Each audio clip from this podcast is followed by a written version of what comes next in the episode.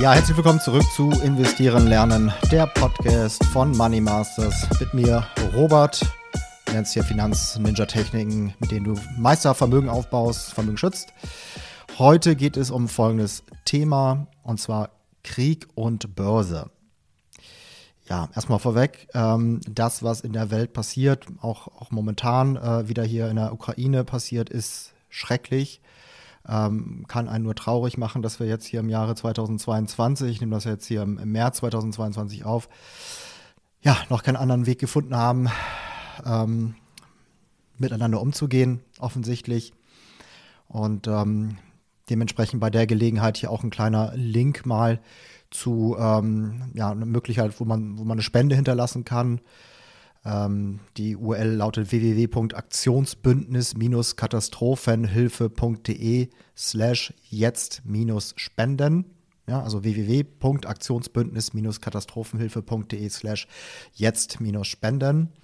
Da könnt ihr dann auswählen, wofür ihr spenden wollt, ob ihr für die Ukraine spenden wollt, für andere Krisenregionen in der Welt oder ganz allgemein.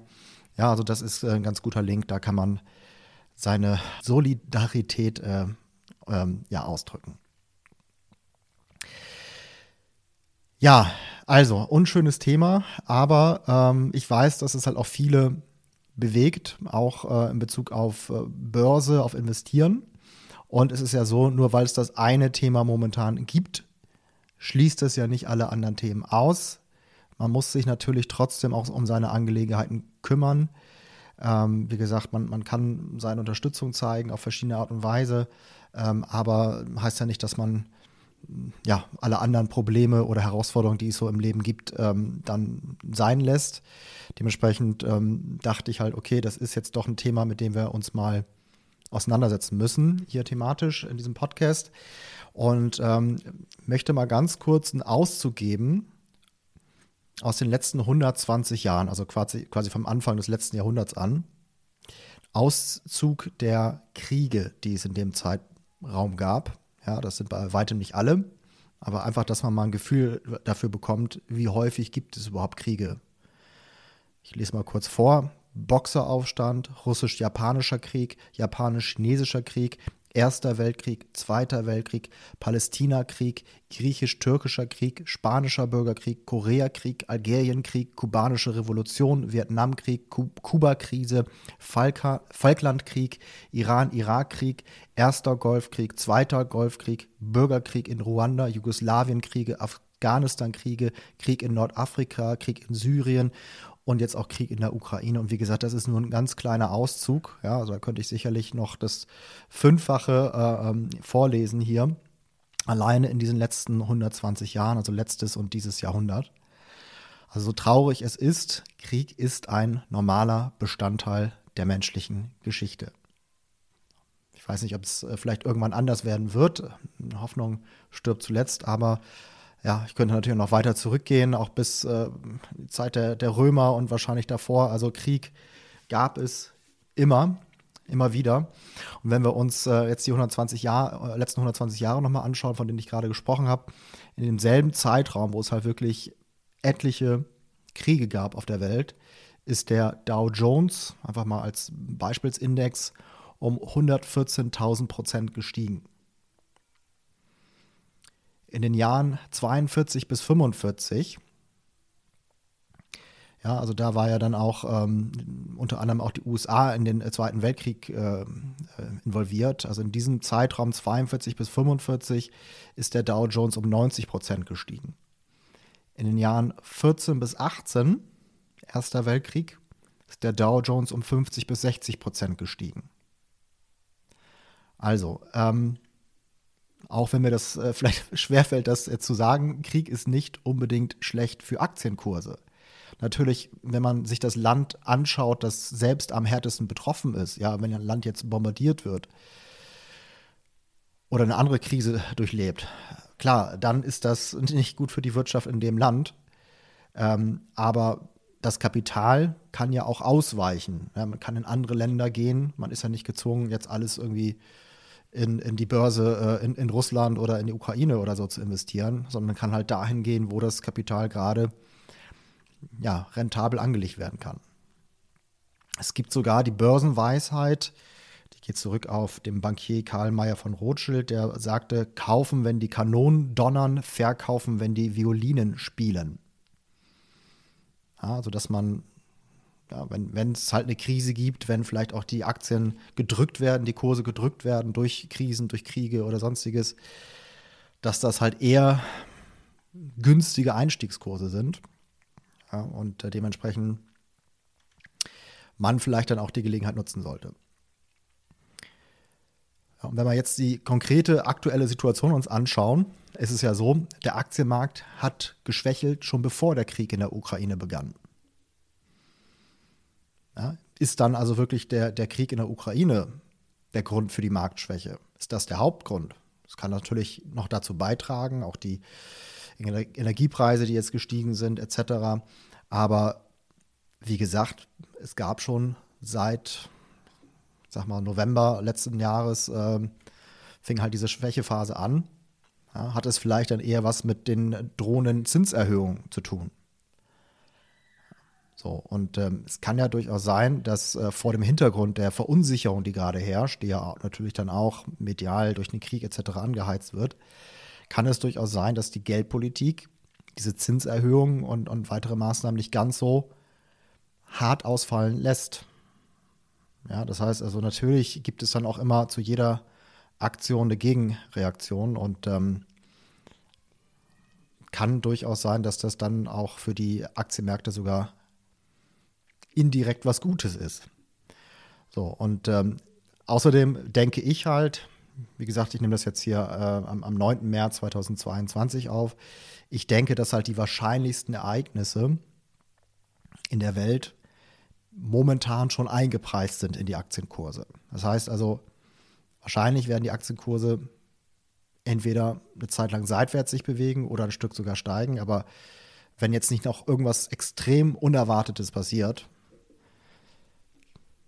dann sollten eigentlich ähm, ja, sollte das eigentlich schon alles eingepreist sein.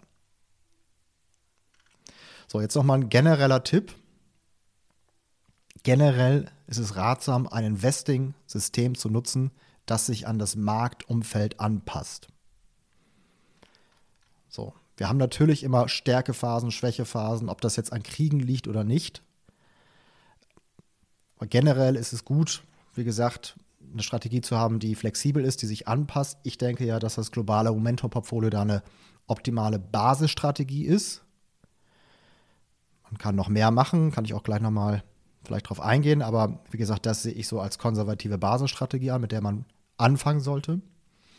Und wenn wir uns das jetzt hier mal konkret anschauen, das globale Momentum-Portfolio, und da in die Geschichte schauen, uns die Bärenmärkte anschauen, also die Schwächephasen, die, die größeren, längeren Schwächephasen, am Markt. Äh, ich nenne mal jetzt hier drei Beispiele und dann auch gleich den Durchschnittswert. Erste Beispiel ist 1987, das war noch ein relativ kurze, kurzer Bärenmarkt, da ist der S&P 500 um 29,6 Prozent gefallen. Im selben Zeitraum ist das globale Momentum-Portfolio im Wert um 15,1 Prozent gestiegen. Nächstes Beispiel, Dotcom-Blase. Die ähm, dieser Bärenmarkt, das, der war halt von 2000 ähm, bis 2002. Der S&P 500 ist in dem Zeitraum um 44,7 Prozent gefallen. Das globale Momentum-Portfolio ist im selben Zeitraum um 14,9 Prozent gestiegen. Finanzkrise, November 2007 bis Februar 2009, S&P 500 um minus 50,9 Prozent gefallen. Globale Momentum-Portfolio um nur minus 13,1 Prozent gefallen. So, jetzt zu den Durchschnittswerten. Also wenn wir uns einfach die Bärenmärkte der letzten 70 Jahre plus anschauen, da ist im Schnitt im Bärenmarkt der S&P 500 um 33,8 Prozent gefallen während eines Bärenmarktes und das globale Momentum-Portfolio im Schnitt um plus 0,9 Prozent gestiegen. Also diese ganz großen Markteinbrüche, Bärenmärkte, die einen natürlich auch weit zurückwerfen können, die werden hier gut umschifft. Ja. Natürlich mal funktioniert es besser, mal schlechter, aber äh, im Großen und Ganzen gibt es da einfach einen Schutz vor zu großen Verlusten. Und das macht natürlich dann auch viel aus, was die Rendite angeht. Ja, wenn ich jetzt nicht diesen ganzen Verlust erstmal wieder aufholen muss, sondern gleich quasi da anknüpfen kann, ne, wo wir vor dem Bärenmarkt standen, Wie gesagt, im Schnitt sind wir bei plus 0,9, leicht im Plus. Ähm, und da einfach dann weitermachen kann, dann ist es ja klar, dass die Rendite da sehr, sehr gut dann auch ausfällt über die Jahre. Wie gesagt, das war das globale Momento-Portfolio. Wer jetzt sagt, okay, ich möchte aber selbst in Bärenmärkten Top-Renditen erzielen, der muss natürlich da etwas weitergehen. Ja, der kann jetzt, äh, muss da halt schon etwas fortgeschrittenere Strategien anwenden. Der muss halt wirklich genau sehen, wo fließt denn das Kapital rein. Ich hatte in der letzten Podcast-Folge den Begriff Kapitalrotation schon verwendet. Wie gesagt, wenn wir jetzt hier gerade äh, eine Krise haben, eine Marktschwächephase, heißt es nicht, dass es nicht doch irgendwo entweder Regionen auf der Welt oder Sektoren gibt, die trotzdem stark sind. Momentan ist der Energiesektor zum Beispiel stark. Das heißt, man konnte in den letzten Wochen, letzten Monaten eine gute Rendite im Energiesektor machen. Plus machen, obwohl der Markt insgesamt fällt. Ja, also das zu erkennen, wo fließt das Kapital rein, da auch Strategien zu erlernen, ähm, Systeme zu erlernen, mit denen man halt solche Sachen dann umsetzen kann. Das sehe ich dann als die nächste, den nächsten Level an, nachdem man halt ähm, erstmal eine konservative Basisstrategie implementiert hat, dann halt auch solche Dinge zu erlernen. Für diejenigen, die halt auch bereit sind, mehr Zeit, Energie in das Thema Börse zu stecken, ja, da auch wirklich Lust zu haben. Für alle anderen reicht das globale Momentum-Portfolio, aber wer sagt, okay, ich möchte da reinschnuppern, möchte gucken, passt das zu mir, möchte ich das erlernen, für den kann das dann sehr, sehr lukrativ auch werden. Generell gilt, Kriege und andere Krisen sind ein günstiger Zeitpunkt, um Aktien zu kaufen. Die Kurse stehen niedrig und es ist ja klar, nach einer Schwächephase kommt eine Stärkephase. Die Erholung setzt dann ein. Und dann profitiert man auch von der Erholung. Ja, also ich weiß, die Menschen ticken manchmal ein bisschen unlogisch, wenn die Kurse extrem stark schon sind, ja, gestiegen sind, dann wollen alle an die Börse. Und wenn es eine Schwächephase gibt, dann sagen, oh nee, jetzt erstmal abwarten, jetzt bloß nicht.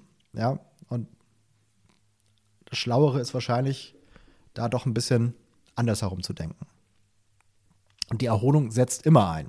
Einzelne Aktien können auf Null fallen, aber der Markt insgesamt kommt immer wieder zurück. So, und wenn du halt äh, so ein bisschen in diese Richtung gehen möchtest, wenn du jetzt auch die Gelegenheit nutzen möchtest, dich da richtig zu positionieren, nutz auch die Gelegenheit, die ich anbiete, ein kostenloses Strategiegespräch, wo wir einfach mal in Ruhe 45 Minuten oder so uns deine Situation anschauen, gucken, welche Strategie zu dir passen könnte. Ja, ähm, ganzen Kriterien drumherum uns anschauen und gucken, was ist da das Richtige für dich. Für dich einen konkreten Plan entwickeln. Und dann kannst du halt überlegen, möchte ich das umsetzen, wie möchte ich das umsetzen, das ist dir komplett überlassen. Dann geh auf die folgende Seite www.money-masters.de slash Termin. Das war's für heute. Bis zum nächsten Mal. Möge das Momentum mit euch sein. Ciao, ciao.